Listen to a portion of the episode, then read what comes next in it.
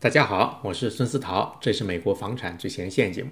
我们在美国南加州跟大家聊聊美国房产当中大家关注的话题。今天呢是二零二二年的一月三号，也就今年的第一期节目。想跟大家聊聊什么呢？我们上个星期做了两期节目，当时讲的是凯斯奇勒美国二十大城市群的房价涨了多少。那三十号那期节目的话，因为是当时美国房产经济协会出了一个新的数据，就十一月份建房二手房的这个签约量降低了，所以赶快跟大家追加了一期节目。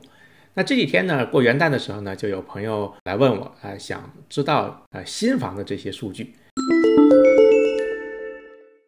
那新房呢，我就做了一下研究哈。这个新房的数据呢，在去年十一月份，它的房子的新房销量呢，其实也是降低了，跟它的前一年，也就是二零二零年的同比呢，其实呢是下降了百分之十四。那下降的幅度也是比较大的。所以呢，不管是呃新房还是二手房，其实在十一月份的时候呢，销量呢都是下降。那我们下一期数据出来的话呢，也就是十二月份的这个数据呢。那就是二零二二年的一月底才会出来，到时候呢，我们再跟大家做一个二零二一年的这个年度的总结。今天呢，因为就是想回应一下这些朋友想问这个，因为我们上一期节目没有提到十一月份新房的销售数据，当时讲的是现房、二手房。那今天呢，跟大家讲一下，就是去年十一月份出售的这些新建的这个 single family home，它的销量呢也是同比下降了。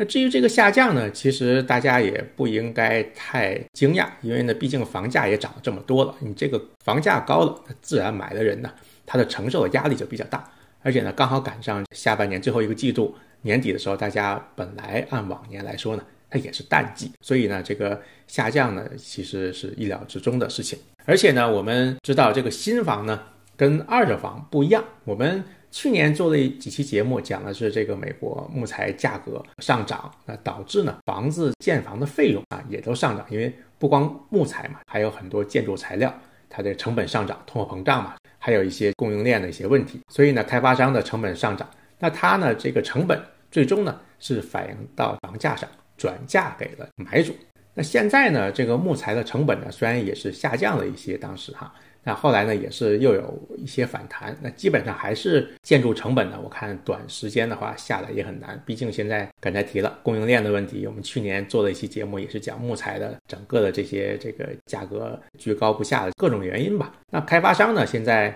也面临的除了建房费用成本问题，包括他这个员工的工资问题啊，而且呢，他现在获得新的土地呢，它的成本也是高的，因为这个土地也是水涨船高嘛，房价涨了，土地的价格也要涨。那整个的成本的上涨就反映到这个房价。那现在房价高了，那